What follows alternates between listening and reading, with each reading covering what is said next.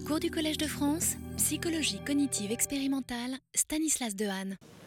Bien, ben, je vous propose de commencer ce sixième et euh, dernier cours consacré à la métacognition et à l'introspection. Au fil des épisodes précédents, si je puis dire, nous avions vu qu'il existait une discipline euh, de l'étude des phénomènes métacognitifs, qu'il existait des tests, au départ peut-être euh, un petit peu vagues et qui consistaient essentiellement en des rapports introspectifs plus ou moins quantitatifs ou verbaux euh, des personnes, mais euh, plus récemment également des tests de plus en plus euh, efficaces, je dirais, sur le plan de la psychophysique, modélisables et même utilisables chez l'animal. Et c'est donc tout naturellement que dans ce dernier cours, nous allons parler de l'application de ces connaissances pour étudier les bases cérébrales des mécanismes de la métacognition. je voudrais simplement commencer par une première diapositive pour vous rappeler que nous avions vu dans un cours précédent déjà une partie de ce réseau qui est impliqué euh, dans la représentation de ce qu'on appelle la théorie de l'esprit, la, représentation des pensées des autres personnes, mais dont nous avions vu également qu'il intervient dans la représentation de la connaissance de soi. Et j'avais fait cet argument que, d'un point de vue presque logique, euh, la connaissance de nos propres pensées et la connaissance des pensées des autres euh, doivent être dans des formats extrêmement similaires, à la fois parce que euh, c'est un, un, contenu qui ressemble fortement, que je représente mes propres pensées ou celles d'un autre. Il y a toujours un agent un état mental, un contenu, et puis, bien entendu, il faut pouvoir confronter ses propres pensées à celles des autres. Alors, nous avions vu qu'il euh, y a un réseau qui implique tout particulièrement le cortex préfrontal mésial, également euh, le précuneus et également les régions latérales du cortex à la jonction euh, pariéto-temporale, et particulièrement dans l'hémisphère droit, mais également un petit peu à gauche. Alors c'est un réseau que nous allons retrouver aujourd'hui, et particulièrement la, région préfrontale mésiale, dans des tests quelque part beaucoup plus précis de la métacognition, et euh, nous allons voir qu'en fait, il y a une panoplie de techniques qui ont été déployées pour étudier les bases cérébrales de la métacognition, depuis l'étude des patients, euh, l'étude des sujets normaux mais avec interférence sur leur activité cérébrale par la stimulation euh, transcrânienne magnétique, bien entendu l'imagerie cérébrale, et nous terminerons avec certaines études d'imagerie cérébrale assez fines de la psychophysique de la métacognition. Historiquement, euh, bien entendu, avant l'imagerie cérébrale, dans les années 80, c'est euh, la neuropsychologie, l'étude des lésions cérébrales, euh, qui commence à étudier les mécanismes cérébraux de la métacognition, et d'emblée apparaît un rôle important du cortex préfrontal. Les premiers à étudier euh, les bases cérébrales de la métacognition avec euh, des études de neuropsychologie sont Archie Mamura et Larry Squire, qui étudient ce qu'on appelle la métamémoire, c'est-à-dire la connaissance que nous avons de notre propre mémoire. Et ils mènent des études chez les patients amnésiques euh, pour montrer que effectivement, euh, et ça contribue à mettre en valeur ce domaine de la métacognition qui à l'époque est tout à fait balbutiant, il montre qu'il est tout à fait possible d'être profondément amnésique et néanmoins d'avoir un excellent sentiment de savoir. Vous vous souvenez que le sentiment de savoir, c'est lorsqu'une personne ne parvient pas à récupérer une information en mémoire, euh, la capacité de juger si on sera capable de reconnaître la bonne réponse parmi plusieurs si on vous la propose. Vous savez que certaines fois, euh, quand on essaie de se souvenir, je ne sais pas, de la capitale de l'Australie, eh bien certaines fois on se souvient directement du fait en question, et d'autres fois on ne s'en souvient pas, mais on sait qu'on devrait le savoir et on sait qu'on est capable de le reconnaître. Eh bien, euh, la découverte ici, c'est que ce sentiment de savoir existe de façon précise, euh, donc corrélé avec la reconnaissance effective plus tard, chez les patients qui sont profondément amnésiques. Et ça montre bien que mémoire et métamémoire n'ont pas les mêmes substrats cérébraux, et ça suggère que euh, peut-être les structures autour de l'hippocampe euh, jouent un rôle important pour la mémoire explicite, mais la métamémoire doit se situer ailleurs. Alors, euh, l'idée, c'est, je vous avais parlé de cette théorie, c'est que nous disposons pour la métamémoire d'indices qui ne nécessitent pas le rappel explicite. Et Metcalfe suggère que c'est la préservation des indices de familiarité, c'est-à-dire que nous sentons que le problème est familier, qui nous permettent, euh, même si euh, éventuellement nous sommes amnésiques, d'avoir des performances métacognitives ou de métamémoire qui sont correctes. Il y a une autre observation intéressante qui est faite, c'est que dans un type d'amnésie particulier, qui est l'amnésie de Korsakoff, qui est liée à un syndrome alcoolique et une carence en vitamine B1, eh bien, les déficits mnésiques, cette fois-ci, s'accompagnent de performances métacognitives anormales. Et la suggestion est faite que ce sont des lésions frontales ou une hypoactivation frontale, peut-être liée à une disconnexion du thalamus, qui euh, seraient impliquées dans ce déficit métacognitif.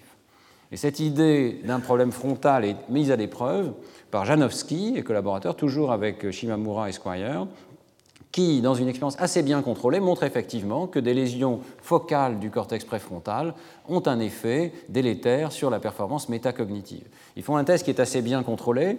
Euh, il s'agit euh, d'une épreuve de mémoire. On mémorise des petites phrases euh, nouvelles et ensuite on va vous donner juste le début de la phrase et il faut redonner le dernier mot de la phrase.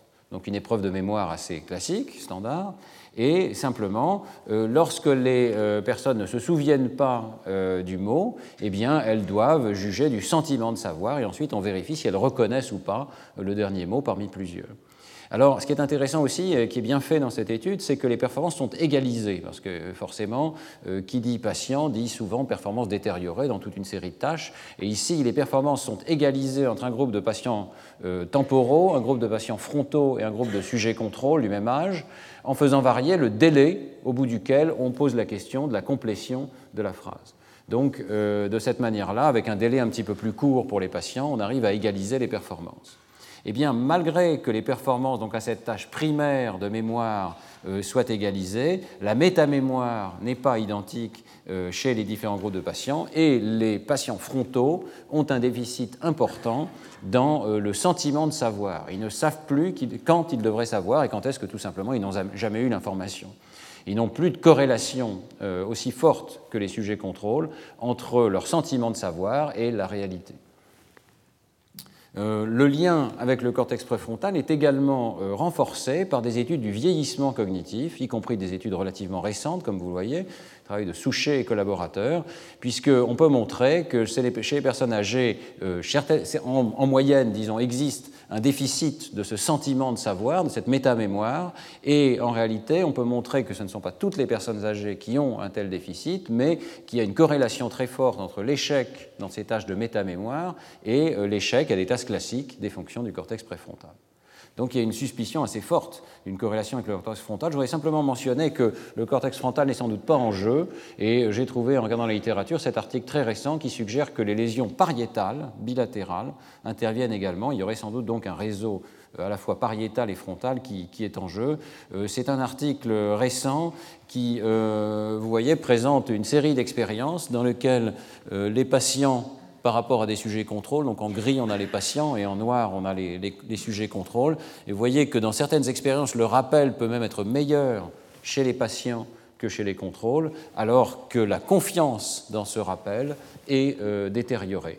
Donc là, il y a une espèce de dissociation intéressante qui suggère que euh, la confiance peut euh, présenter des anomalies, mais le travail ici suggère que c'est spécifiquement en cas de lésion bilatérale, ce qui suggère là encore un système avec un grand degré de distribution dans le cortex et de redondance. Je dois dire que ce travail présente un certain nombre de limites qui nous montre ici, vous voyez quand même que le déficit donc, existe chez, les patients bilatéraux. Il n'y a pas un grand nombre de patients, hein, donc c'est toujours un petit peu risqué de tirer des inférences très générales à partir d'un petit nombre de patients. Et euh, également sur le plan euh, méthodologique, euh, on se contente ici, et je trouve que c'est très insuffisant, on se contente de noter qu'il y a une baisse de la moyenne de la confiance rapportée par les sujets, mais ça c'est un indice parfaitement subjectif. Mais dans l'article manque une corrélation entre l'indice de confiance et les performances réelles. Pour mesurer la métacognition, il faut mettre en corrélation ce que le sujet rapporte avec la réalité et voir que la corrélation est forte si la personne a une bonne introspection et faible si la personne a une mauvaise introspection. Et ce n'est pas ce qui est fait ici, et c'est donc uniquement un indice subjectif de confiance qui est, qui est détérioré. Fin de la parenthèse euh, méthodologique, mais je pense que ce sont des points importants qui montrent que ce domaine de la métacognition n'est pas encore parfaitement stabilisé sur le plan de ses méthodes. Alors, euh, la métamémoire, euh, malgré que ce ne soit pas méthodologiquement un domaine extrêmement fort, je trouve, a euh, donné lieu à des études d'imagerie cérébrale assez intéressantes, et notamment ce travail de Kikyo et collaborateurs avec Miyashita en 2002 dans la revue Neurone, où ils ont réalisé exactement le même genre de tâches qu'on vient de décrire en imagerie fonctionnelle par résonance magnétique.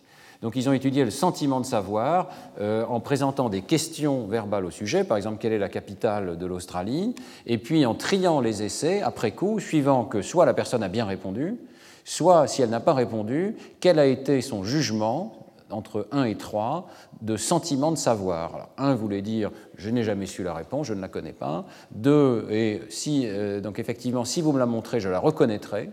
Et 3, c'est je devrais la savoir, je l'ai sur le bout de la langue, je, devrais pratiquement la savoir, mais là, je ne la retrouve plus. Eh bien, euh, ce qui est intéressant, c'est que toute une série de régions euh, cérébrales montrent une corrélation directe entre le sentiment de savoir et l'activation. Vous voyez que les trois barres ici successives sont les niveaux 1, 2 et 3 de sentiment de savoir, et toutes les régions qui sont donc marquées en rouge, et vous remarquerez qu'elles appartiennent toutes au cortex euh, préfrontal, euh, les régions inférieures bilatérales en particulier ici, le cortex préfrontal mésial dans sa partie plutôt singulaire, et des régions bilatérales plutôt dorsolatérales et antérieures, eh bien toutes ces régions voyez, augmentent leur profil d'activation lors des essais où le sujet dit avoir un fort sentiment de savoir. Donc le sentiment de savoir serait issu de l'activation de réseaux préfrontaux qui sont peut-être sur le point de récupérer la réponse. Et euh, Kikio et collaborateurs font une autre observation qui est également intéressante, c'est qu'une partie, mais une partie seulement de ces régions, se recouvre avec celles qui sont activées au cours de la récupération correcte. C'est la barre de gauche, vous voyez, ce sont les essais où le sujet a réussi à retrouver l'information. Et ce qui est intéressant, c'est qu'il y a une série de régions qui sont communes, mais il y a également des régions, et c'est le cas notamment de ces régions bilatérales frontales inférieures, qui euh, ne s'activent que lors du sentiment de savoir et qui pourraient donc peut-être jouer un rôle particulier dans la genèse de ce sentiment de savoir, l'impression d'être tout à fait proche de la récupération en mémoire. nous allons voir qu'effectivement, à travers toutes les études, c'est toujours le cortex préfrontal qui est impliqué, mais que les régions elles-mêmes hein, varient un petit peu euh, d'une étude à l'autre. Alors je voudrais mentionner euh, deux études, euh, toujours pour revenir sur les patients, avant d'explorer plus avant l'imagerie fonctionnelle, deux études qui, à mon avis, vont dans la bonne direction, dans la mesure où on essaye ici de raffiner le test qui permet de juger de la métacognition des patients. Euh, parce qu'il me semble que ce sentiment de savoir se prête quand même assez difficilement à des études plus approfondies de, la modélisation de ce qui se passe chez les patients. La première étude est due à Lionel Nakache et collaborateurs, et euh, c'est une étude de cas unique euh, d'une patiente qui présente une lésion ischémique voyez, tout à fait importante de la région précisément frontale, mésiale de l'hémisphère gauche. Et cette patiente a pu être étudiée dans une tâche tout à fait classique qui s'appelle la tâche de Stroop, avec de nombreuses variantes de la tâche de Stroop. Alors vous connaissez, je pense, la tâche de Stroop, dans laquelle il s'agit de nommer la couleur de l'encre dans laquelle un mot est imprimé. Euh, donc vous voyez le mot rouge, mais il peut être imprimé en couleur d'encre verte. Et dans cette situation d'incongruence, la difficulté vient du fait que vous devez nommer la couleur de l'encre, donc vert, et non pas le mot rouge, alors que la dénomination du mot, évidemment, euh, s'impose d'une manière assez automatique. Eh bien, euh, ce qui est intéressant, c'est que cette patiente présente d'un point de vue cognitif toutes les capacités normales d'adaptation de son comportement, mais pas l'introspection qui va avec. Elle euh, est capable, par exemple, de ralentir après un essai difficile. Typiquement, dans cette situation de Stroop, vous avez les essais faciles où la couleur de l'encre et le mot lui-même sont congruents, donc par exemple le mot vert écrit à l'encre verte. Et puis vous avez des essais difficiles dans lesquels le mot euh, rouge est écrit à l'encre verte et vous devez dire vert. Eh bien, euh, tous les sujets normaux ralentissent après un essai difficile.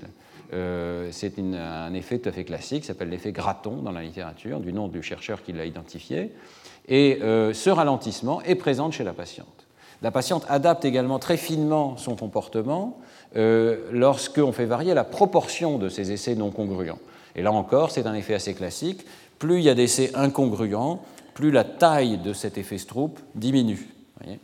Et malgré euh, toutes ces évidences que euh, la patiente adapte son comportement de façon tout à fait correcte, eh bien, elle n'est pas capable de juger qu'il y a des différences entre ces différentes conditions. Elle ne juge pas euh, qu'il y a un effort mental plus important à faire dans la situation de Stroop que dans la situation, disons, de congruence. Et ceci est fondé au premier chef d'abord sur son introspection, qui est que tous ces blocs sont de difficultés absolument identiques, quelle que soit la proportion d'essais incongruents. Mais Lionel Nakache réalise également un test qui est intéressant parce qu'il rend les choses de façon objective. on présente à la personne deux essais Stroop l'un après l'autre. Elle doit euh, nommer la couleur de l'encre. Et ensuite, on lui demande euh, lequel de ces deux essais était le plus difficile. Et on fait varier, bien entendu, le degré de congruence et on peut aussi regarder le temps de réaction de la personne eh bien, un sujet normal comme vous et moi est capable de dire très facilement ah oui, cet essai-là, j'étais plus lent, cet essai-là, j'étais plus rapide, cet essai était plus difficile que celui-là. Euh, on a des performances qui sont excellentes et ça rappelle le travail que j'avais présenté euh, de Jérôme Sacure, dans lequel on est capable de juger de son propre temps de réaction. cette patiente en est absolument incapable. Elle est au niveau du hasard dans ce méta-jugement de ses propres performances. Et euh, là, il s'agit donc d'une psychophysique, je trouve, assez fine, euh, qui permet de montrer que c'est vraiment uniquement au niveau d'un jugement métacognitif que euh, l'anomalie se situe. Donc on pourrait dire un déficit sélectif du sentiment d'effort mental. ce qui est intéressant également et qui est souligné dans le papier, c'est que toutes les épreuves métacognitives ne sont pas détériorées. En particulier, curieusement, la patiente a encore une bonne introspection de ses erreurs. Elle sait quand elle a fait une erreur. Donc, ce qui suggère que peut-être différents aspects de la métacognition seraient dissociables. Je dois dire, cet aspect-là, dans la littérature, pour l'instant, est totalement absent. Hein. Il faudrait comparer au sein de la même personne métamémoire, introspection de l'erreur, introspection de l'effort. Ça n'est pas encore fait. Ça reste à faire. Alors, je voulais aussi mentionner je l'avais mentionné dans le cours de l'an dernier, mais je voudrais le rappeler, euh, cette étude que nous avons réalisée avec Antoine Delcu au laboratoire euh, sur l'effet des lésions du cortex préfrontal sur le sentiment d'avoir vu, la visibilité subjective euh, des stimuli, qui est à nouveau, disons, à la frontière des phénomènes métacognitifs. Dans cette situation, que j'avais décrite très longuement dans le cours de l'an dernier, vous voyez, on flash un chiffre et avec un délai est variable, on va autour du chiffre présenter des lettres. Ces lettres agissent comme un masque qui rend, euh, si le délai est extrêmement court, le chiffre essentiellement invisible. Vous ne voyez pas qu'il y a eu un chiffre. Et puis si on rallonge le délai, eh bien, le chiffre devient visible. Alors, euh, nous avions étudié la possibilité que les lésions préfrontales euh, causent un déficit dans cette situation. Et donc, effectivement, nous avions pu montrer que si on adapte le délai de présentation entre le chiffre et le masque pour chaque sujet de manière à assurer une certaine proportion constante d'essais où le sujet rapporte avoir vu le chiffre, eh bien, le délai qui est nécessaire, je m'excuse, la diapositive est un petit peu effacée là, mais vous voyez, euh, peut-être que les patients qui sont en gris clair convergent vers une valeur du délai qui est beaucoup plus élevée que les contrôles euh, qui sont euh, des sujets sains. Donc euh, il y a euh, dans cette situation un déficit de la visibilité des stimuli. Et euh, nous avions montré que ce déficit existe dans de très nombreuses conditions différentes d'attention portée vers les stimuli et qu'il corrèle, si on regarde les différentes lésions des patients, ici vous avez le recouvrement des lésions des différents patients, eh bien, il y a une corrélation particulièrement forte avec les régions les plus antérieures du cortex préfrontal de l'hémisphère gauche. la raison pour laquelle je mentionne à nouveau cette étude aujourd'hui, c'est que le déficit qui était présenté par ces patients frontaux est un déficit qui concerne beaucoup plus le sentiment d'avoir vu que euh, la performance objective elle-même. Sur les courbes que je vous présente maintenant, vous voyez donc la performance soit objective, soit subjective des euh, patients et des contrôles, les patients sont en rouge, en fonction du délai qui euh, module donc le masquage de ce chiffre. Alors, la première chose que vous voyez, c'est que les courbes montent, ce qui signifie que plus le délai est grand, moins le chiffre est masqué, donc plus il est visible. Et il est visible à la fois subjectivement et objectivement. Ici, la personne doit nommer de quel chiffre il s'agit. Donc le niveau du hasard serait de 10% ou 11% s'il y a 9 chiffres. Et vous voyez que c'est seulement au délai les plus longs que la personne atteint 100% de dénomination correcte. Mais ce qui est intéressant dans ces courbes, à noter d'abord, c'est que les patients sont un petit peu en dessous des contrôles pour la performance objective, ils nomment un petit peu moins bien le chiffre, mais ils sont très en dessous des contrôles pour la performance subjective, c'est-à-dire qu'ils rapportent subjectivement ne pas avoir vu euh, le chiffre. Et on peut croiser ces deux informations puisqu'on dispose de ces deux mesures essai par essai. Et donc dans les graphes d'en dessous, vous avez une décomposition euh, des quatre sortes d'essais qui sont sous-jacents. Je peux avoir nommé correctement le chiffre mais dire ne pas l'avoir vu. Je peux l'avoir nommé correctement et dire je ne l'ai pas vu, etc. Alors vous voyez que euh, ce qui est intéressant, c'est que quand on tient compte de ce que la personne a dit, j'ai vu ou je n'ai pas vu, les performances se normalisent complètement. Donc une fois que la personne a vu, un patient frontal est identique, indistinguable d'un sujet contrôle.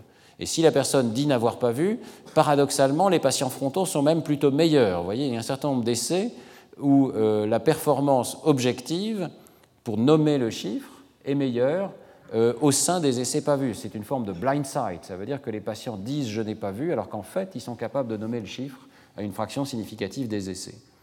Et on peut euh, voir les choses de la façon exactement inverse. Ici, vous avez la performance subjective, donc le nombre de fois, le pourcentage de fois où le sujet a dit j'ai vu, en fonction de est-ce qu'il avait nommé correctement le chiffre ou pas. Et là, vous voyez que même quand on considère les essais où le sujet a nommé correctement le chiffre, eh bien, les patients conservent un déficit de visibilité subjective. Ils nomment convenablement, mais ils disent je n'ai pas vu euh, le chiffre. C'est une forme de, vision aveugle, de blind sight. Euh, ils conservent un déficit de rapport subjectif à performance et à stimulus rigoureusement identiques.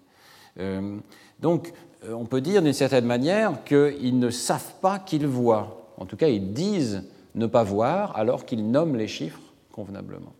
Et euh, d'une certaine manière, ce déficit survient donc à un niveau méta, à un niveau où on décrit son propre comportement.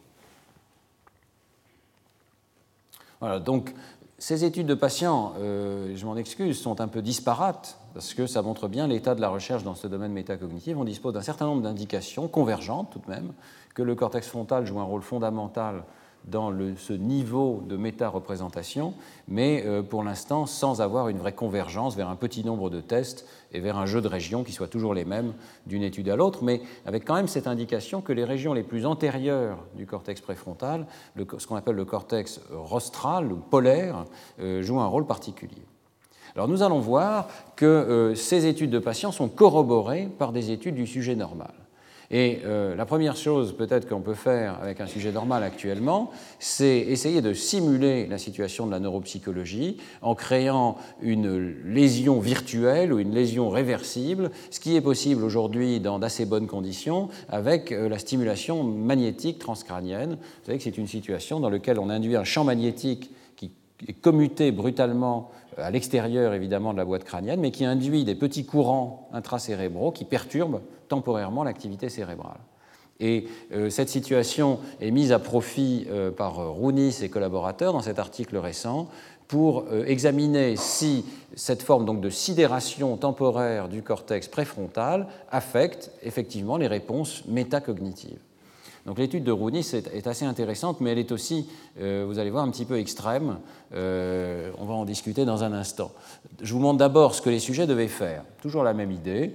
Il y a la tâche de type 1, la tâche primaire, et puis il y a la tâche métacognitive ou de type 2. Alors, euh, la tâche de type 1 pour le sujet, c'est de rapporter si on présente un carré ou si on présente un losange. La tâche est rendue difficile parce que la cible est flashée brièvement, 33 millisecondes, et après un certain délai, euh, on présente des masques. Donc il faut faire attention, et c'est assez difficile de repérer si la forme qui est cachée est un carré ou un losange. La personne doit rapporter avec une main euh, la présence du carré et avec l'autre la présence euh, du losange, mais simultanément, elle doit également faire un jugement de type 2 en utilisant certaines touches pour dire le stimulus était clair, je l'ai vu, et d'autres touches pour dire le stimulus n'est pas clair. Euh, vous voyez que c'est plutôt un jugement subjectif de visibilité, euh, même si euh, les auteurs dans cet article discutent la possibilité que ce soit aussi un jugement de confiance, c'est-à-dire j'ai confiance dans ma réponse versus je n'ai pas confiance dans ma réponse. les deux sont un petit peu confondus dans cette étude, je ne sais pas si c'est tout à fait justifié. En tout cas, voilà la tâche que fait le sujet, c'est typiquement une tâche métacognitive, enfin à la fois primaire et métacognitive. Et euh, l'intérêt de l'étude ici, c'est que les sujets sont des volontaires sains qui acceptent de se soumettre à cette stimulation transcrânienne magnétique. Euh, je dois dire qu'ici, euh, peut se poser des questions éthiques. Ce n'est pas le cas, je pense, pour la plupart des questions des études de stimulation transcrânienne magnétique, qui sont des études avec un seul pulse. Mais ici, c'est un petit peu extrême, et c'est peut-être une des situations les plus extrêmes que j'ai vues, moi, dans la littérature. C'est une stimulation qu'on appelle en theta burst, avec un, un pulse à 5 Hz, qui est appliqué pendant 20 secondes d'abord dans le cortex préfrontal dorsolatéral droit, et puis une minute après au cortex préfrontal dorsolatéral gauche. Et donc l'idée, c'est d'essayer d'induire une sorte de sidération temporaire de ces deux régions, et euh, les auteurs disent que ça dure à peu près 20 minutes. Donc pendant 20 minutes, on peut travailler avec une personne qui n'est certainement pas un patient préfrontal, hein, mais qui est quand même une personne dont la capacité de fonctionnement de ce cortex a diminué. Alors, euh, on va parler uniquement des, résultats. Hein. La première chose qui est très bien faite dans cette étude, c'est que le comportement est parfaitement euh, contrôlé, le comportement de type 1. Euh, les auteurs s'arrangent pour que le contraste, alors je reviens au stimulus, hein, on peut changer le contraste de la cible ici, et les auteurs s'arrangent pour que le contraste soit changé essai après essai, de manière à conserver toujours une performance qui soit aux alentours de 75%, qui est donc euh, une performance meilleure que le hasard, mais en dessous du euh, plafond. Hein. Et les auteurs montrent également que ça ne fait pas de différence d'avoir la TMS euh, par opposition avoir un contrôle. Alors, je n'ai pas parlé du contrôle ici, mais c'est une situation dans laquelle on fait semblant d'appliquer cette stimulation transcrânienne. On a euh, un stimulateur d'un type un petit peu différent qui fait le même bruit, euh, qui donne la même impression, plus ou moins la même impression, mais qui ne décharge pas de courant intracérébraux. Donc, vous voyez que c'est ce qu'on appelle sham TMS par opposition à la stimulation réelle. Alors, vous voyez que ce premier graphe montre que la performance des sujets est la même dans tous les groupes, que ce soit avant ou après la stimulation transcrânienne. On voit ici que le contraste a été ajusté, et comme les sujets s'améliorent, il a fallu baisser le contraste pour garder les mêmes performances, mais on voit aussi que les deux groupes ne diffèrent pas. Donc c'est remarquable, la performance primaire n'est pas changée par la TMS. Par contre, euh, ce qui est intéressant, c'est que la visibilité subjective des stimuli, exactement comme dans notre étude avec Antoine Delcu, euh, a été affectée par la stimulation du cortex préfrontal. Vous voyez que dans le groupe qui a reçu la vraie stimulation, la visibilité subjective a diminué, alors que dans l'autre groupe, apparemment, elle n'a pas diminué de façon significative. Ici, l'effet n'est pas très convaincant, même s'il est significatif d'un côté et pas de l'autre. Euh, mais les auteurs appliquent également des analyses dont j'ai parlé au cours précédent, des analyses un petit peu sophistiquées euh, de métacognition. La première analyse qu'on peut faire, c'est est-ce que le rapport des sujets est corrélé avec leur performance. Autrement dit, est-ce que quand ils disent qu'ils ont vu, ils ont eu des performances correctes, et quand ils disent qu'ils n'ont pas vu ou qu'ils n'étaient pas sûrs, ils ont eu des performances moins bonnes? Eh bien, cette corrélation est portée ici en ordonnée, et vous voyez que la corrélation des réponses métacognitives diminue sélectivement lors de la stimulation transcrânienne du cortex préfrontal.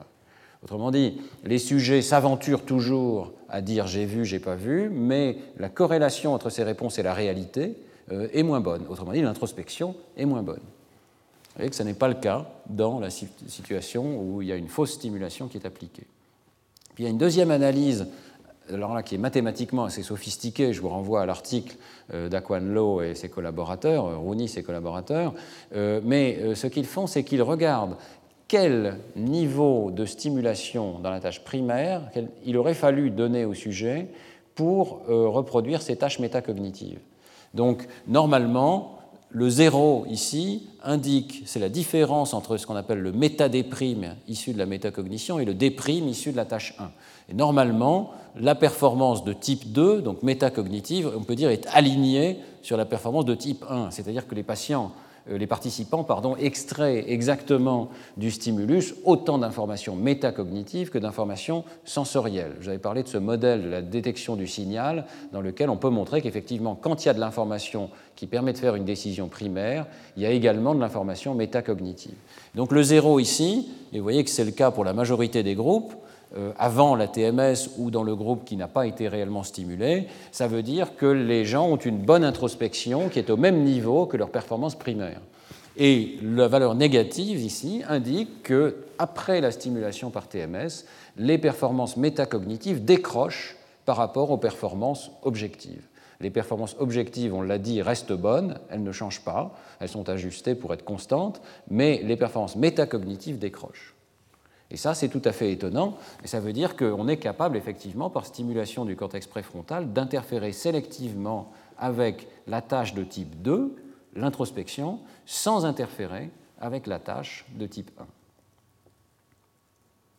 Et euh, pour les aficionados ou les spécialistes du domaine, on peut mentionner, ça n'est pas complètement expliqué, que cela affecte particulièrement les réponses correctes. Vous voyez, ici, ce sont les essais où le sujet a, a réussi la tâche de type 1 ici sont les, études où il a échoué, eh bien c'est seulement lors des réponses correctes qu'il y a un déficit. Donc apparemment, c'est l'introspection de la réponse correcte qui est ici rendue difficile parce qu'on n'est qu'à 75% de réussite, donc on ne sait pas très bien hein, si on a réussi ou pas.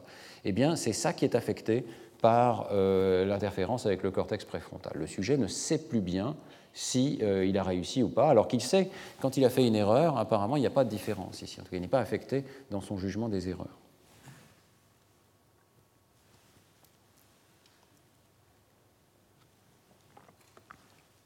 Donc, cette étude rejoint totalement le travail d'Antoine Delcu euh, pour suggérer que, que ce soit à la suite d'une lésion effective vasculaire du cortex préfrontal ou que ce soit à la suite d'une sidération temporaire chez le sujet normal, eh bien, euh, on va observer des déficits métacognitifs. Et l'intégrité du cortex frontal euh, semble indispensable au jugement cognitif, mais la région particulière qui est impliquée n'est pas encore parfaitement bien définie. Il y a peut-être un système distribué qui implique à la fois les régions les plus antérieures, l'R10 de Brodmann, et le cortex préfrontal latéral, dorsolatéral.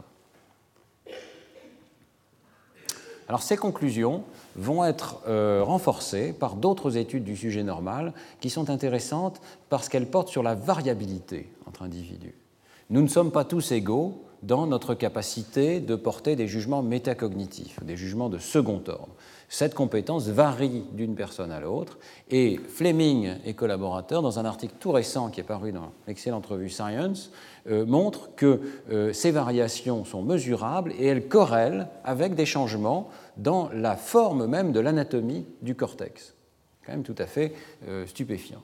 Donc ce n'est plus seulement les cas extrêmes, comme les lésions du, lobe frontal, qui créent des différences dans le comportement, mais même au sein de la population dite normale, on va trouver des différences qui corrèlent avec des changements dans l'organisation du cortex.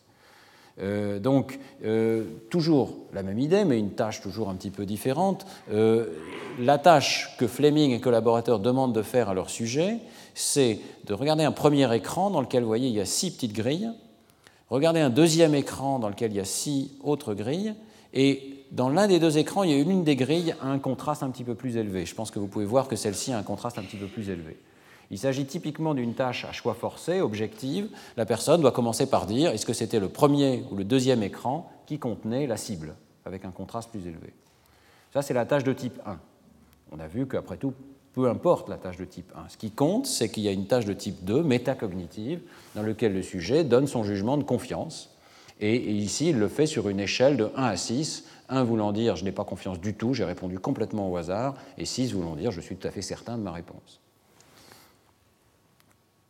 Alors, euh, toujours aussi la même idée que dans le travail de Rooney et ses collaborateurs, on égalise les performances de type 1 entre les personnes et on va regarder comment bougent les performances de type 2. Donc les performances de type 1 sont égalisées en changeant le contraste de manière à être juste au niveau du seuil et avoir 71% de réussite chez tous les sujets. Et euh, on va voir dans un instant que, je pense que je vais faire apparaître la courbe, voilà, les performances bleues ici euh, sont les ajustements donc, de la performance de type 1 primaire. Euh, chaque triangle représente une personne différente. Vous voyez que la performance a été bien ajustée. Par contre, la performance de type 2, on va voir qu'elle varie. Alors, j'avais décrit comment on peut mesurer cette performance de type 2 en comparant le niveau de confiance qui est rapporté par le sujet lorsqu'il donne une réponse correcte et lorsqu'il donne une réponse incorrecte. Et si la courbe ici dévie de la diagonale, ça veut dire que le sujet adopte plus souvent un niveau de confiance élevé lors des essais corrects que lors des essais incorrects. Donc la surface, l'air sous la courbe ici, indique une mesure de la performance métacognitive du sujet. S'il adopte un haut niveau de confiance lors des essais corrects, eh bien, il réussit la tâche métacognitive. Alors vous voyez que, premièrement, ici chaque diagramme représente un sujet différent, il existe des différences entre sujets. Il y a des sujets qui sont très proches de la diagonale, et les deux courbes correspondent à deux mesures différentes qui ont été faites chez la même personne. Et qu'on est capable de façon reproductible de mesurer ces courbes. Il y a certaines personnes qui s'écartent vigoureusement de la diagonale, donc qui ont une très bonne introspection de leur confiance dans leurs réponses, et d'autres qui sont très proches de la diagonale, qui n'ont pas une bonne introspection. Et ici, les sujets ont été ordonnés vous voyez que ça va depuis presque le niveau du hasard jusqu'à des réponses euh, qui sont excellentes en termes d'introspection. Ce sont donc des différences de comportement mesurables à travers une trentaine de personnes ici. Et l'étape suivante pour Fleming et collaborateurs, euh, c'est une méthode qui est euh, utilisée beaucoup dans l'équipe de Gerendries à Londres, qui a été mise au point par le groupe de Londres. Ça s'appelle euh, Voxel-Based Morphometry. On va mesurer des images de l'anatomie du cerveau, la densité de matière grise, la densité de matière blanche, et on va mettre en corrélation l'anatomie du cerveau avec les compétences de chaque personne. Et là, le résultat est tout à fait euh, spectaculaire. La compétence métacognitive à travers ces 30 personnes est corrélée avec la quantité de matière grise des participants, précisément dans le cortex préfrontal rostral, particulièrement dans l'hémisphère droit. Ici, vous voyez qu'à un seuil un petit peu plus bas, on voit apparaître des voxels dans l'hémisphère gauche. Vous cette corrélation existe, elle n'est pas extraordinairement impressionnante, mais elle est significative, corrigée pour le volume de cerveau qui a été testé, euh, alors qu'il n'y a pas de corrélation avec la tâche primaire qui est demandée au sujet. Donc ici, c'est la corrélation avec la tâche métacognitive. Vous avez le volume de l'air 10 de Brodmann euh, en unité standard et la performance métacognitive, corrélation positive, pas de corrélation avec les petites fluctuations de la tâche primaire. Les auteurs rapportent également une petite corrélation négative, c'est-à-dire que euh, ici, ce sont les sujets qui ont le plus de matière grise qui ont les meilleures performances métacognitives. Dans les régions du lobe temporal gauche, euh, il y a une tendance à ce que ce soit les sujets qui aient le moins de matière grise dans ces régions euh, qui aient les meilleures performances métacognitives. Alors ce phénomène-là n'est pas interprété. Peut-être qu'il y a un lien avec la capacité de verbalisation et peut-être qu'après tout, verbaliser de façon excessive dans cette tâche, ça n'est pas la meilleure stratégie. En tout cas, on retiendra surtout la corrélation positive qui, une fois de plus, pointe vers cette région très rostrale du cortex préfrontal, et cette fois-ci avec des différences individuelles. Les bons sujets sont les sujets qui ont beaucoup de matière grise au niveau frontal. Euh, c'est une sorte de phrénologie euh, moderne avec des outils modernes. Bien. Euh, s'il n'y avait que ça, ce serait peut-être modestement convaincant. C'est quand même très intéressant de voir que quand on fait la même analyse avec la substance blanche, il y a à nouveau une corrélation. Et cette corrélation ne se trouve pas n'importe où dans le cerveau, elle n'atteint la significativité à seuil corrigé que dans la partie la plus antérieure du corps calleux. Là encore, corrélation positive, plus on a d'anisotropie de la substance blanche dans cette région du corps calleux, plus on est euh, doué pour cette tâche métacognitive.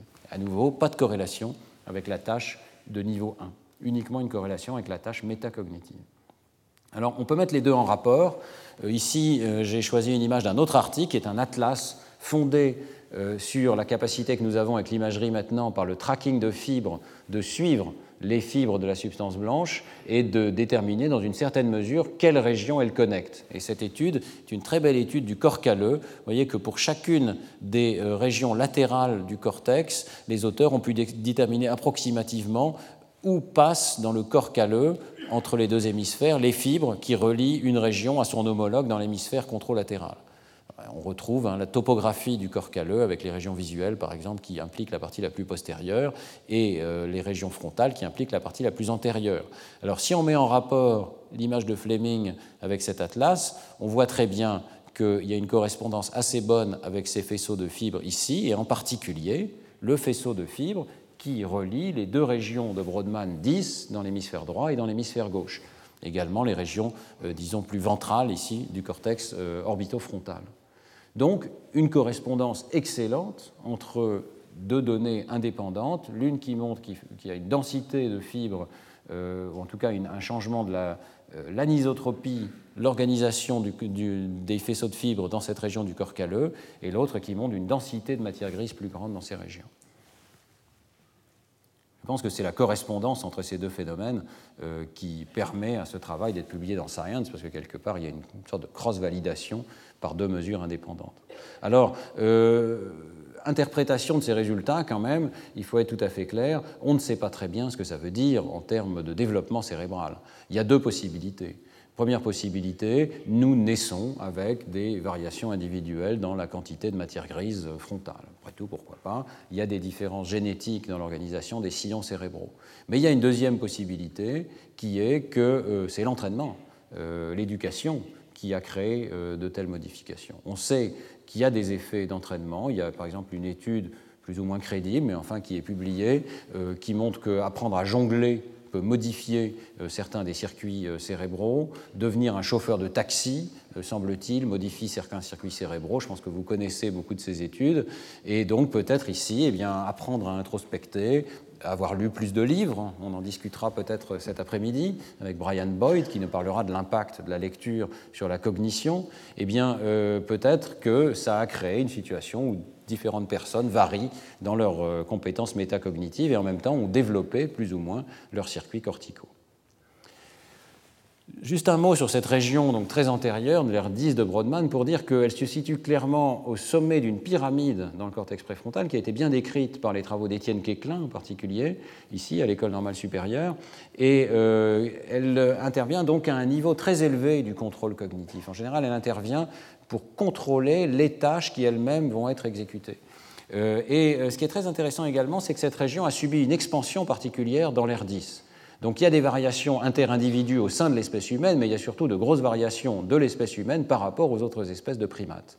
Et euh, vous voyez ce travail ici de Semen Deferry et collaborateurs qui montre clairement l'expansion remarquable du volume de cette région par rapport aux autres espèces de primates, avec aussi la suggestion que euh, ce sont les couches supragranulaires du cortex où la densité cellulaire est moindre, euh, ce qui est interprété par les auteurs comme signifiant une possibilité de connexion plus large, parce que les arborisations dendritiques vont occuper plus de place. Et donc il y, a, euh, un phénomène qui a été décrit très bien par l'équipe de Helston et collaborateurs, c'est l'augmentation des arborisations dendritiques dans le cortex préfrontal chez l'homme, qui, euh, semble-t-il, correspondrait à une connectivité en réception beaucoup, beaucoup plus grande, euh, qui permet d'intégrer des signaux venus euh, de, très nombreuses autres régions. Donc il y a une suggestion que cette capacité particulière métacognitive, au plus haut niveau du contrôle cognitif, serait particulièrement développée dans l'espèce humaine. Et euh, il faut dire aussi euh, qu'on trouve dans la littérature une euh, validation de, ces idées par une autre étude qui est japonaise, qui est parue en 2010 dans une revue moins prestigieuse, mais cette fois-ci qui regarde l'état d'activité des régions du cerveau en corrélation avec les variations interindividuelles de l'introspection. L'idée euh, est très proche sur le plan comportemental. Cette fois-ci, il s'agit d'une tâche primaire de mémoire à court terme. Et à nouveau, à chaque essai, la personne fait un jugement de confiance dans la réponse qu'elle vient de donner. Donc on peut corréler la confiance avec la réussite objective. le degré de corrélation est interprété comme une compétence intrinsèque à la personne dans l'introspection. Les sujets qui ont une grande corrélation entre introspection et réussite sont des sujets qui ont une bonne introspection. Les sujets qui ont une mauvaise corrélation sont des sujets qui ont une mauvaise introspection. Donc il y a des variations individuelles, mais cette fois-ci, au lieu de les corréler avec l'anatomie du cerveau, ce travail se propose de les corréler avec l'activation du cerveau au cours de la tâche, en se disant que les sujets qui ont une meilleure introspection ont dû avoir des activations plus importantes dans les régions qui ont le plus euh, travaillé. Et effectivement, il trouve, en regardant le cerveau tout entier, hein, chaque fois on peut regarder le cerveau tout entier en IRM fonctionnel, eh bien il trouve que la seule région dont les variations d'activation corrèlent avec la performance de la tâche, c'est euh, une région tout à fait antérieure du cortex frontal correspondant à l'air 10 de Brodmann, cortex frontopolaire. Il y a des petites variations dans les coordonnées exactes de ces régions, mais enfin, c'est toujours euh, ces régions les plus intérieures du cortex préfrontal. Avec la corrélation n'est pas complètement négligeable même si euh, les euh, spécialistes du domaine apprécieront qu'il s'agit d'une corrélation après avoir identifié le voxel qui corrèle le mieux. Donc la corrélation est artificiellement augmentée. Il y a un problème ici euh, qu'on considère beaucoup actuellement dans méthodologie d'IRM fonctionnelle, qui est un problème qu'on appelle de double dipping. En anglais, ça veut dire qu'on utilise deux fois les mêmes données, une fois pour trouver le voxel et une fois pour faire le dessin. Et donc, il faut se méfier un petit peu de ces corrélations qui sont souvent un peu plus belles que la réalité, simplement parce qu'il y a 100 000 voxels dans le cerveau et on vous a montré le meilleur, quelque part. Euh, donc, euh, voilà. Mais l'existence d'une corrélation n'est pas mise en cause. Euh, à seuil corrigé pour le nombre de tests qui est fait sur l'ensemble du cerveau, il y a une corrélation avec cette région antérieure du cortex préfrontal qui s'active plus chez les sujets qui ont une meilleure introspection. Alors peut-être qu'elle s'active plus parce qu'il y a plus de matière grise. Et ces différentes études se complètent peut-être mutuellement. Euh, il faudrait euh, peut-être normaliser pour la quantité de matière grise et refaire cette analyse qui n'a pas été faite par les auteurs. L'interprétation de, de, ces données n'est pas complètement univoque. Mais disons que systématiquement, étude après étude, elle pointe vers la même région du cortex cérébral. Alors, je voudrais mentionner, pour terminer, une étude récente qui essaye d'aller un tout petit peu plus loin, et on va discuter de son interprétation, pour essayer de rendre compte du mécanisme qui euh, permet d'expliquer ces réponses. Parce que c'est une chose de voir une aire cérébrale s'allumer ou de voir qu'elle est un petit peu plus grande chez ceux qui ont une bonne introspection. C'en est, est une autre d'essayer d'arriver à un mécanisme explicite, neuronal, de la manière dont ces circuits peuvent fonctionner. Dans les cours précédents, je vous avais décrit comment il était possible, pour les situations les plus simples, d'avoir une idée du genre de calcul mathématique qui peut être fait par le cerveau, par les sujets, pour décider de leur confiance dans leur réponse primaire. Alors nous avions vu qu'un mécanisme de décision plus ou moins optimal qui prend en compte le bruit dans les entrées du cerveau et qui prend sa décision en fonction d'un critère de réponse sur un continuum, la théorie classique de la décision du signal, eh bien nous avons vu que cette théorie pouvait être développée en une théorie de détection du signal de niveau 2 et qu'à ce moment-là, on peut montrer que les sujets ont aussi une information sur la confiance. C'était une, situation un petit peu pas très intuitive dans laquelle le sujet exploite optimalement l'information qui est disponible, mais il reste encore de l'information pour dire à quel point on peut avoir confiance dans la première décision. L'idée était extrêmement simple. Hein. Je vous rappelle simplement qu'on suppose qu'il y a un continuum interne euh, de stimulation, que euh, donc si la stimulation occupe la partie droite du continuum, euh, la droite pour vous, euh, eh bien, on va faire un certain type de réponse, on va dire le signal était présent, euh, et puis si le signal occupe l'autre partie du continuum, on va dire le signal est absent, il y a un critère qui est au milieu, eh bien, la décision métacognitive peut être donnée en fonction de la distance des données par rapport à ce critère. C'est très facile à comprendre. Si les données sont proches du critère, on va dire il y a peu de chances que j'ai raison, je suis, pratiquement euh, incertain, je suis tout proche de mon, critère de décision, donc je vais dire que je n'ai pas confiance dans ma réponse. Si au contraire les données sont très loin du critère, d'un côté ou de l'autre, on va dire j'ai une grande confiance dans ma réponse. Les données sont telles que je suis euh, pratiquement certain qu'il s'agit de la catégorie A et pas de la catégorie B. Donc la distance au critère peut être éventuellement raffinée sur le plan mathématique pour donner vraiment quelque chose de quantitatif, mais elle peut être utilisée comme un indicateur de confiance dans la réponse numéro 1. Alors dans le travail qui est présenté ici par Edmund et ses collaborateurs, avec Gustavo Deco, qui est un, un modélisateur qui s'intéresse justement à la mise en relation entre les états neuronaux et les états psychologiques, eh bien, il montre qu'on peut réaliser ce type de calcul avec un réseau de neurones assez simple, qui est en fait issu des travaux de Wong et Wang, publiés euh, dans les années 2000, euh, euh, dans lesquels on peut montrer donc que deux populations de neurones qui sont en compétition par le biais de neurones inhibiteurs, qui reçoivent des entrées I1 et I2, peuvent se comporter comme un mécanisme élémentaire de prise de décision. Voyez si ce réseau de neurones ici reçoit un tout petit peu plus d'entrée I1 que celui d'en bas, I2, eh bien l'activation, dans certaines conditions, va basculer et euh, ce groupe de neurones va devenir beaucoup plus actif que ce groupe de neurones-ci. Il va y avoir une forme d'accumulation de l'entrée, parce qu'il y a des autoconnexions ici qui vont permettre cette accumulation d'évidence. Et donc ce réseau, euh, qui peut être modélisé, y compris jusqu'au niveau des récepteurs en PA, NMDA, GABA qui sont impliqués, hein, ça peut être un réseau assez réaliste, rend compte de pratiquement la totalité des phénomènes primaires de prise de décision. Ça peut rendre compte du nombre d'erreurs qui sont faites, ça rend compte assez bien de la distribution des temps de réaction des sujets. Euh, et on voit par exemple ici des trajectoires neuronales qui correspondent un petit peu à ce que j'avais montré la semaine dernière, le travail de Max Shadlen et collaborateurs. Vous avez une montée de l'activation. Euh, en réponse à euh, des entrées donc différentielles sur la population 1 et la population 2, qui correspond à peu près à la montée des taux de décharge des neurones euh, enregistrés, par exemple, dans les régions LIP. Et ça peut être compris très finement sur le plan de la physique comme euh, la stabilisation dans l'un de deux attracteurs possibles dans ce réseau. Alors, ce que rajoutent Rawls et collaborateurs, c'est l'idée que ce réseau dispose aussi d'informations métacognitives. Euh, on peut regarder combien de temps il met pour basculer. vous voyez que par exemple, si on simule ici un essai difficile, le temps de montée de, la population de neurones qui correspond à la décision finale euh, est plus long que lorsqu'on présente des essais faciles, où il y a une grande différence entre les entrées. Vous lors des essais faciles, il y a une catégorisation pratiquement immédiate, alors que lors des essais difficiles, il y a une montée beaucoup plus lente avec une accumulation d'évidence. Eh bien, si on regarde tout simplement, c'est une idée presque naïve, mais si on regarde tout simplement la totalité de l'activation, on intègre sur les deux populations, eh bien, on va trouver que euh, l'activation totale est plus élevée dans le cas facile que dans le cas difficile. Pourquoi? Parce qu'ici, elle a monté plus vite. Ici, elle a monté moins vite. Donc, il y a une différence dans la quantité totale d'activation qui permet de dire à quel point on peut avoir confiance dans la réponse parce que l'essai était plus ou moins facile ou plus ou moins difficile.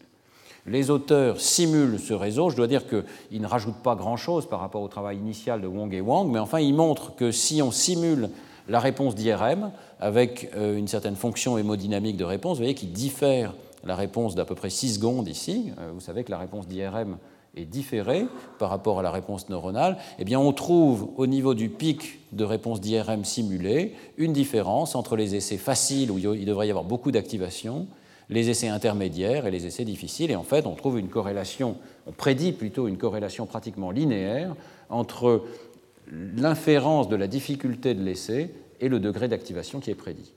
Donc ce qui est joli quelque part quand même dans ce travail, c'est que fondé sur une simulation, on arrive à une prédiction assez quantitative de à quoi devrait ressembler l'activité dans une région qui s'intéresse à la difficulté de la tâche, qui mesure la difficulté de la tâche. Et on voit aussi que la mesure de la difficulté peut être réalisée d'une façon extraordinairement simple, simplement en intégrant dans le temps la totalité de l'activation des neurones qui sont impliqués dans la décision.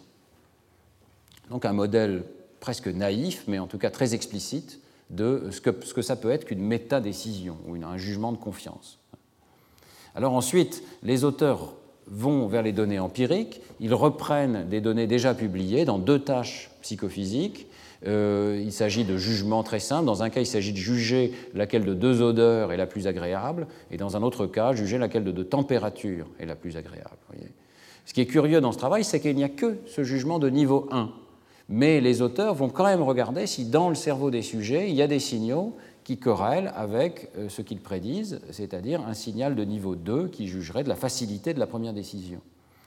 Et euh, l'IRM fonctionnel, analysé là encore au niveau du cerveau tout entier, montre des signaux qui ressemblent à ce qu'il cherche, toujours dans la même région, le cortex préfrontal rostromésial. Euh, ici, il y a des petites régions qui sont analysées, il y a un recouvrement entre les activations correspondant aux deux tâches qui sont analysées, et on peut être plus ou moins convaincu par les formes de ces courbes d'activation. Ici, c'est la tâche olfactive et ici, c'est la tâche de température. Vous voyez que dans les deux cas, quand même, il y a plus d'activation lors des essais faciles que lors des essais difficiles. Et euh, les auteurs tracent la courbe, donc cette fois-ci température et jugement d'odeur. Vous voyez que dans les deux cas, il y a une correspondance assez forte, une relation linéaire assez forte entre la quantité d'activation dans ces régions et la difficulté de la tâche, ou plutôt la facilité de la tâche, puisque c'est de plus en plus facile ici quand on va vers la droite de cette courbe, à mesure que la différence entre les stimuli devient grande. Ce qui est intéressant quand même dans cette étude, c'est que la différence entre les stimuli est mesurée subjectivement dans un autre bloc d'essai. Donc on mesure euh, psychophysiquement quel genre de différence chaque personne euh, a subjectivement, et ensuite on peut la mettre en corrélation avec les réponses de son propre cerveau. Je voulais aussi mentionner, pour rappeler le cours de la semaine dernière, que ces données ressemblent très étroitement aux enregistrements neuronaux de l'étude de Kepex et collaborateurs chez le rat. Vous vous souvenez que Kepex avait montré qu'il y a des taux de décharge des neurones dans le cortex orbitofrontal du rat qui euh, augmente en proportion de la distance avec le critère qui est utilisé pour juger. Ici, c'était un jugement de mixture d'odeur. Le critère est 50%. On essaie de juger si c'est plutôt 100% de l'odeur A ou 100% de l'odeur B. Et euh, vous voyez que ce neurone particulier, ici, chez le rat, décharge de plus en plus à mesure qu'on s'éloigne du critère. Eh bien, euh, cette réponse ici a exactement la même propriété. La seule différence, c'est qu'on a mis la différence en valeur absolue, et donc ça va de zéro, et ça augmente pour les valeurs plus grandes. Donc c'est le même genre de réponse. Euh, ça suggère qu'il y a des systèmes dans le cortex qui détectent la facilité et qui sont situés dans le cortex frontal, polaire ou peut-être orbitofrontal. La facilité de la tâche fait augmenter les réponses dans ces régions. Donc, euh, le cortex préfrontal rostromédian pourrait coder la probabilité que la réponse soit correcte.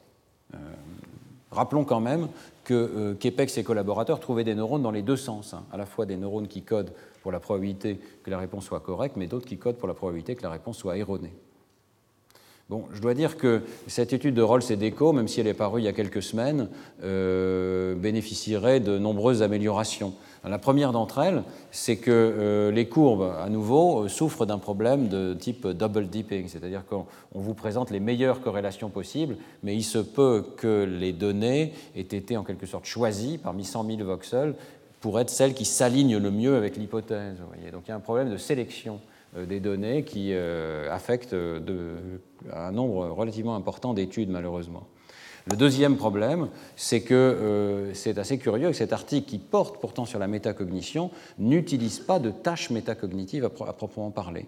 Donc rien ne prouve qu'un signal qui bouge en fonction du paramètre ici soit nécessairement un signal métacognitif. C'est interprété comme tel de la part des sujets, mais après tout, la tâche n'est pas métacognitive inversement, s'il s'avérait que systématiquement les régions du cortex dans cette région euh, sont des régions de type introspection ou métacognition, euh, ça voudrait dire, et cette étude serait peut-être encore plus intéressante parce que ça voudrait dire que à chaque instant, que nous le voulions ou non, nous sommes en train d'évaluer notre propre comportement, bien entendu. Et ce n'est pas parce qu'on ne nous demande pas de pratiquer une introspection que peut-être euh, ces circuits ne se déclenchent pas en permanence dans notre cerveau.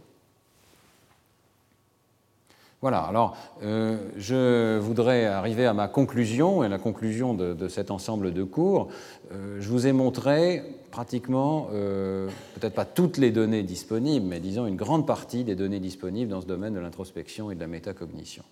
Et vous avez vu que ça reste encore un petit peu disparate, avec d'abord la tâche de type 1 qui est extraordinairement variable, puisque ça peut aller depuis la mémoire jusqu'à des tâches psychophysiques élémentaires. Vous avez vu également que les méthodes ne sont pas encore stabilisées, et enfin que sur le plan de l'imagerie cérébrale, même s'il y a une certaine convergence, euh, ce sont quand même des études qui sont pour l'instant en nombre assez faible. Néanmoins, et avec tous ces bémols, je voudrais essayer de proposer une sorte de synthèse, et on verra bien dans les années suivantes s'il faut modifier euh, ce, modèle proposé. Mais je pense qu'on peut faire une sorte de synthèse en appliquant sur un cerveau euh, une certaine vision de, de la manière dont différentes régions cérébrales contribuent au jugement métacognitif. Alors la première chose que nous avons vue, particulièrement dans le cours sur le non-conscient, c'est qu'on euh, peut penser que dès le niveau sensoriel, chaque euh, aire cérébrale code pour des décisions sensorielles élémentaires, mais pas seulement pour la décision la plus probable ou la meilleure, mais également pour l'incertitude qui est associée. Et donc on peut dire d'une certaine manière que la métacognition est partout, c'est-à-dire qu'il n'y a pas une seule région cérébrale, peut-être, selon cette hypothèse, hein, euh, qui ne code pas un certain degré d'incertitude attaché à son jugement. Euh, il faut dire, peut-être j'en parlerai dans un prochain cours, que dans un cadre euh, statistique ou bayésien de description du fonctionnement cérébral, il est indispensable pour pouvoir combiner des signaux cérébraux venant de régions différentes que chacun d'eux vienne avec une estimation de son incertitude. Le cadre bayésien nécessite qu'on euh, transporte l'incertitude à chaque étape, si vous voulez. Et donc, ce n'est peut-être pas étonnant que chaque euh, région cérébrale ait une estimation de sa propre incertitude. Mais ça veut dire que peut-être à ce niveau, on ne devrait peut-être pas parler de métacognition, mais on devrait parler simplement de représentation non consciente de l'incertitude. Donc, faut imaginer que ceci est distribué dans un certain nombre de régions visuelles et auditives, et des régions du cortex préfrontal vont collecter l'évidence disponible pour essayer de porter des jugements métacognitifs. Alors, un deuxième ensemble de systèmes dans le cortex préfrontal ventral, le striatum ventral, va, euh, on le sait très bien, euh, anticiper sur la récompense que l'on peut attendre, c'est-à-dire fournir une première évaluation de la probabilité que nos réponses soient correctes et qu'elles conduisent à un renforcement. Euh, ces régions vont probablement travailler en accumulant les indices d'incertitudes fournies par les régions postérieures, mais on a vu aussi au cours du cours que la métacognition pouvait se reposer sur des indices partiels qui ne sont pas nécessairement les plus appropriés, qui peuvent même être totalement fictifs. Par exemple, le sentiment de familiarité vis-à-vis du problème qui nous est posé. Ce sentiment de familiarité peut être faux. On a l'impression d'avoir déjà vu le problème et de savoir le résoudre, mais en réalité, on ne le sait pas. Je pense que dans le domaine de l'éducation, on en avait parlé, hein, c'est particulièrement important de comprendre dans quelle situation ce système d'évaluation est mal calibré et peut-être porte des jugements métacognitifs qui ne sont pas appropriés. Ce sentiment de savoir peut être décalé par rapport à la réalité. En tout cas, donc, un premier jeu de systèmes qui sont plutôt au niveau du cortex préfrontal ventral, orbitofrontal, en liaison avec le striatum ventral et qui ont tendance à juger du caractère positif de la récompense, est-ce qu'elle va survenir, avec quelle probabilité elle va survenir, et on peut le mettre en rapport avec un deuxième jeu de système qui est plutôt lié au cortex singulaire antérieur et à la région, disons, de la face mésiale du cortex préfrontal, qui interviennent dans la détection des erreurs.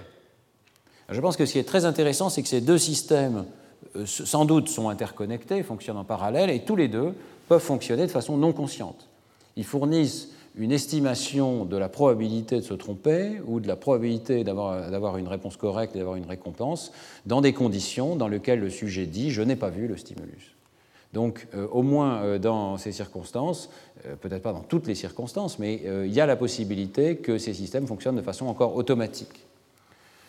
Troisième étape, cette région euh, de l'air 10 de Brodmann, cortex préfrontal ventromésial au niveau de la ligne médiane, euh, il va y avoir probablement à ce niveau une sorte d'intégration de niveau supérieur qui va permettre ce qu'on pourrait appeler l'auto-évaluation, c'est un terme qu'on avait utilisé il y a bien des années avec Jean-Pierre Changeux, je pense que c'est toujours valable, c'est-à-dire que cette fois-ci, c'est l'organisme qui, intégrant toutes ces sources de données, va définir où les performances se situent.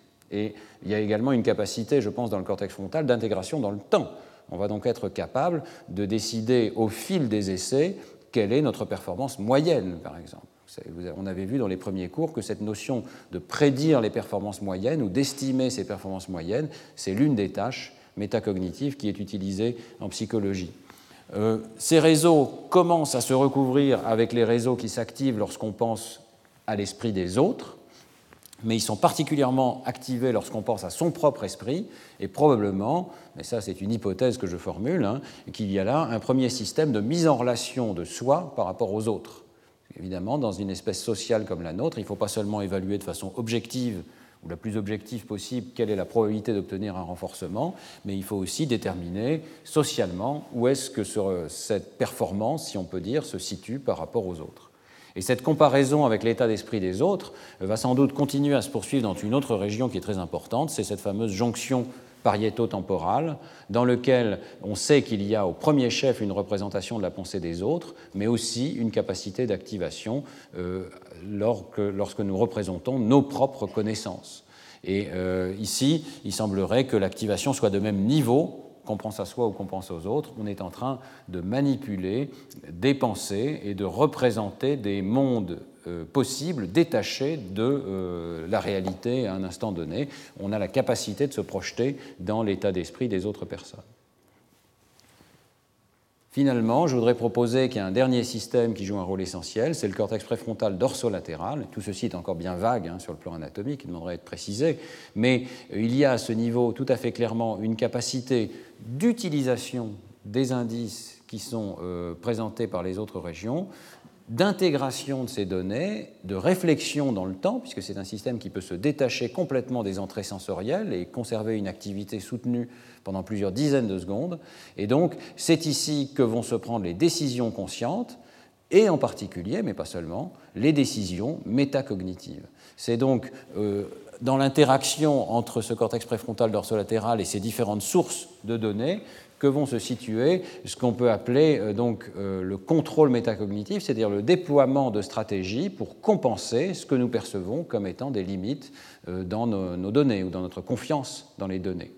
Donc, je vous souvenez, dans le premier cours, j'avais introduit cette distinction entre l'introspection et le contrôle métacognitif. L'introspection, c'est l'évaluation de nos performances. Le contrôle métacognitif va plus loin puisque c'est l'utilisation de cette évaluation pour changer son comportement.